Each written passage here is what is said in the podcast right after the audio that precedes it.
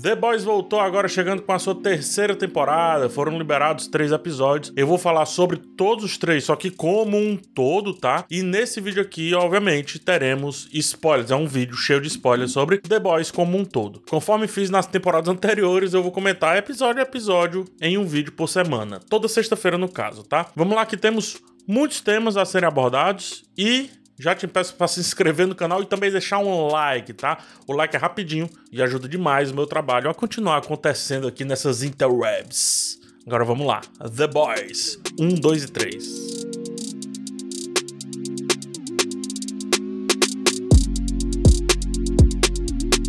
A nova temporada já inicia criticando o atual cenário do universo de heróis, dos universos de heróis que temos no cinema, tanto na Marvel quanto na DC, né? Há referências óbvias, vistas logo ali em uma primeira olhada, e também as referências mais subjetivas. A VOT tem o seu próprio estúdio de cinema, tem as suas próprias séries. O logo do estúdio é parecido ou quase igual ao da Marvel Studios. Coloca aqui na tela trouxe só para dar uma olhadinha. O diretor teve um pedido intenso para que a sua versão do filme em questão fosse lançada, referenciando a versão do Zack Snyder para o Liga da Justiça, né, o Snyder Cut, tanto que em seguida uh, brincam com o fato do diretor ser ou não chamado de visionário como Zack Snyder comumente é chamado na cultura pop pela mídia e também pelos fãs. A VOT parece seguir nesse caminho nadando de braçada, ou seja, sem tantos concorrentes, né? Ela domina o mercado como um todo. Ela tem TV, domina os cinemas, domina os quadrinhos e dessa vez vem também com reality shows. São momentos de paz, aparentemente,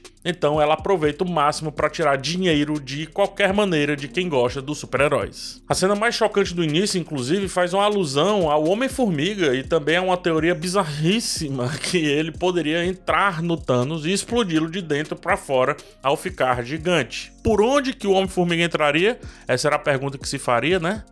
Esse episódio responde. A cena é terrivelmente bizarra, como The Boys gosta de fazer, e mistura o gore, né, ou seja, o sanguinolento, ao escatológico, ou seja, negócio de, de merda.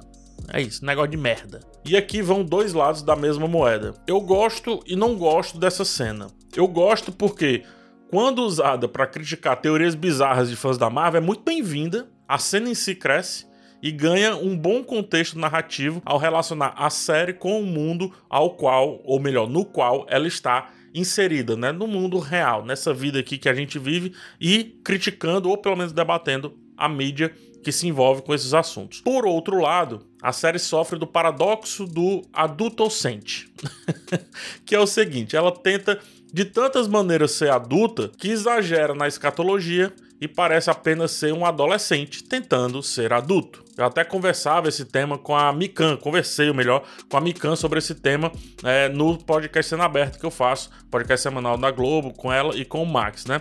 E a gente concorda muito com esse ponto. Só que tem o outro lado da moeda, porque como eu disse, nesse começo, pelo menos nesse começo, essa adultocentice ela serve para questionar como essa adoração para com os heróis chega a ser doentia, uma vez que, se de fato existissem, como já discuti nos vídeos da temporada anterior, mostrariam que poder e a nossa sociedade são duas coisas que não geram coisas boas, resultados bons. Pelo contrário, só porcaria e um constante subjugamento no campo das ideias daqueles que são os comuns, no caso, nós, né? Os réis mortais. Importante notar aqui também que The Boys não pode mais pegar outro caminho, né? Essa questão da escatologia, essa questão do exagero, essa questão da ironia. Ela precisa buscar chocar o tempo inteiro, começar assim.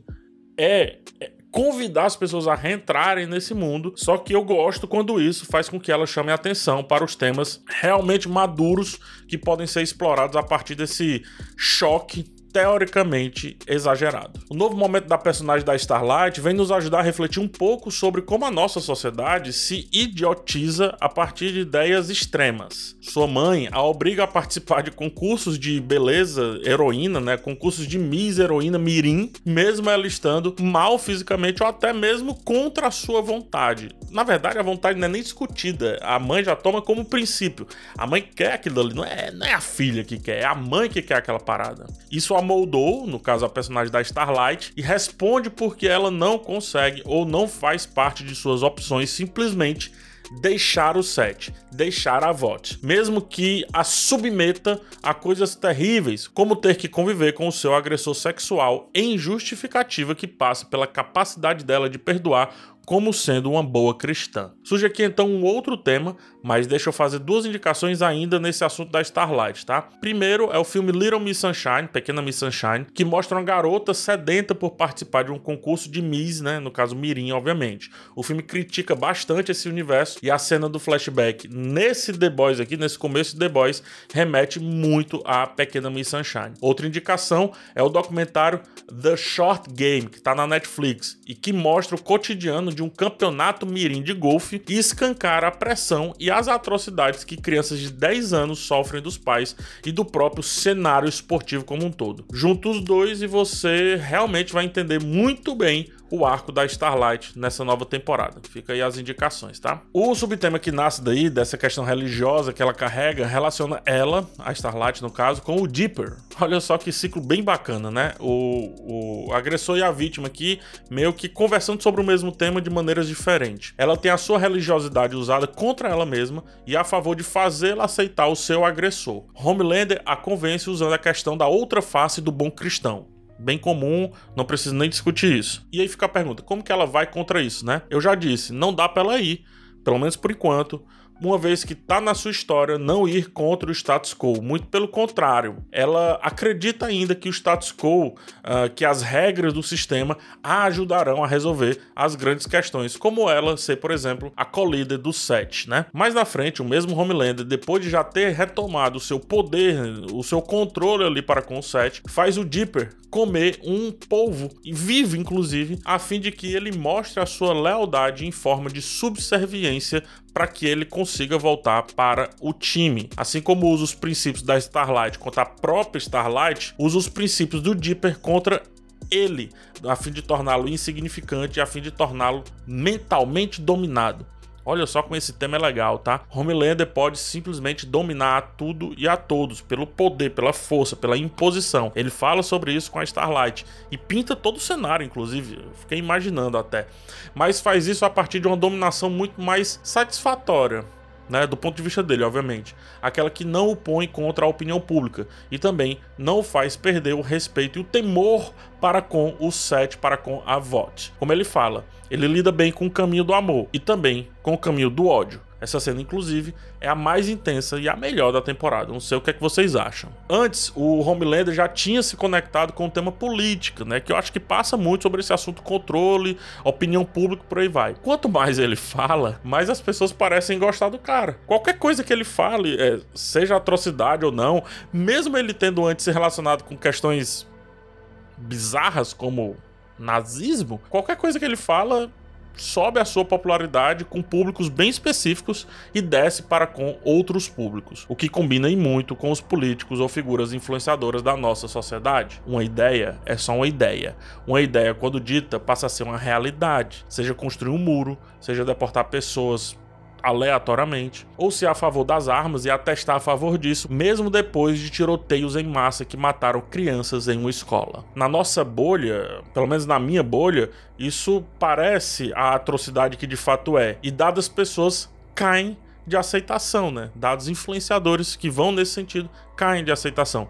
Mas será que quem decide é a minha bolha? Essa é a grande questão aqui de The Boys. Noutras bolhas, o tal influenciador cresce em aceitação. E no final, a conta pra gente parece não fechar, mas o que a gente não percebe é o tamanho das bolhas nas quais estamos inseridos ou não, o que só escancara que quem faz mais zoada leva o prêmio de colocar o seu influenciador lá no poder, né? Lá no controle. E assim ele vai, falando novas atrocidades, fazendo a sua política, falando aquilo apenas para agradar e porque a aceitação pública vai cada vez mais crescendo. E assim a política vai se retroalimentando em ódio e amor, em ódio em poder, entre amor que vem do ódio e ódio que vem do amor. E isso é a figura ipsis literis do Homelander. Amor, ódio, poder e por aí vai. O que me faz perguntar se já veremos nessa temporada o arco do Homelander candidato a presidente dos Estados Unidos da América.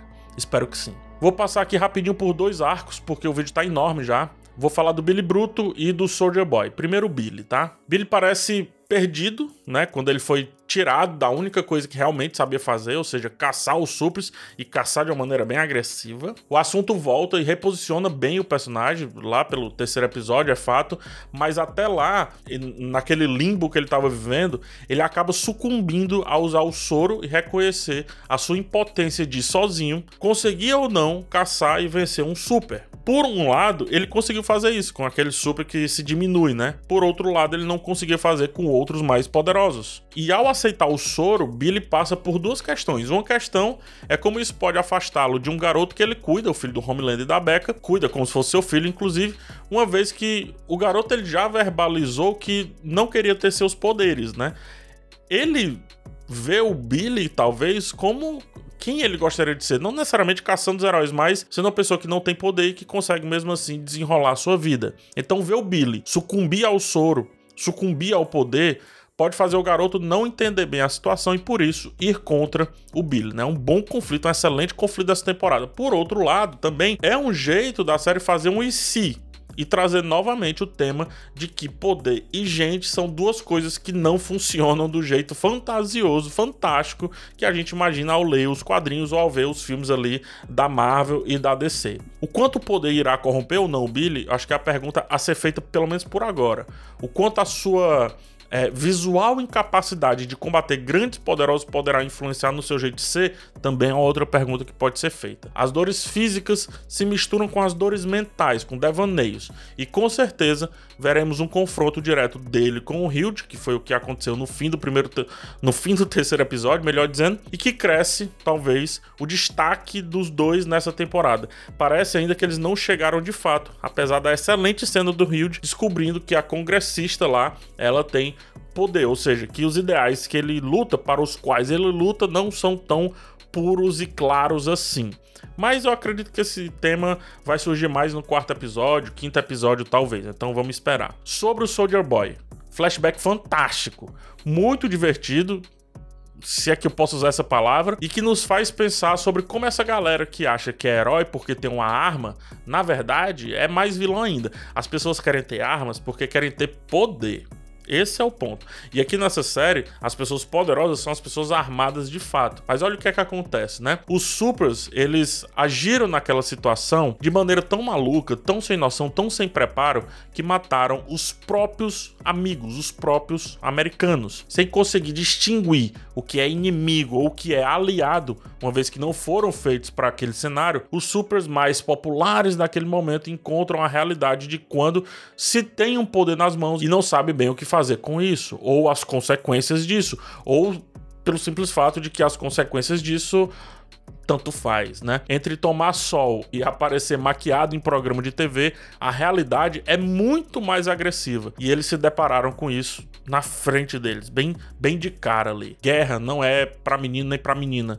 E na verdade deveria ser para absolutamente ninguém. Mas é como eu penso, né? Momentos de paz, às vezes, e esse episódio me faz refletir sobre isso, às vezes só são pacíficos, às vezes não, só são pacíficos porque um dia houve, houveram guerras, né? É, então só é paz porque um dia teve o contraponto do caos. E pior, parece que momentos de paz são aqueles mais propícios a coisas terríveis acontecerem nos bastidores do que as camadas midiáticas nos deixam ver, nos, nos entrega para que a gente reflita sobre. O problema da paz é que um dia houve guerra.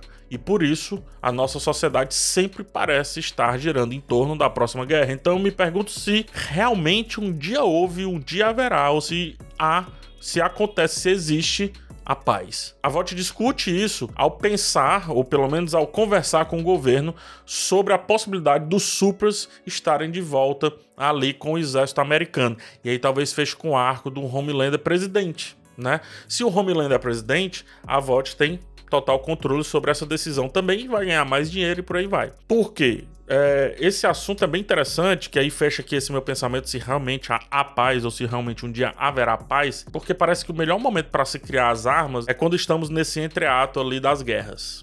Então é nesse momento que teoricamente o inimigo não está fazendo nada contra você que você vai lá e faz as suas armas mais bizarras possíveis, né? Talvez seja isso que a gente vai ver acontecer um pouco aqui nessa temporada de The Boys. Enfim, foram muitos assuntos aqui, ainda tem vários outros assuntos, tem sobre o A-Train, questões raciais inclusive, mais sobre a equipe do Billy, tem a congressista, né? E como o Hilde descobriu isso e como ele se vê nesse cenário. Enfim, tem muita coisa a ser comentada, mas eu já falei muito, vocês devem ter se perdido aqui, muitos já saíram, então eu vou deixar outros assuntos para as resenhas seguintes, combinado? Toda sexta-feira a gente tem esse encontro marcado pelas próximas várias sextas-feiras de The Boys, né? Episódio 4, 5, 6, 7, 8. E eu te espero na próxima sexta-feira, mas também te espero nos outros vídeos, nos outros conteúdos aqui do canal. Um beijo de vocês, até o próximo vídeo.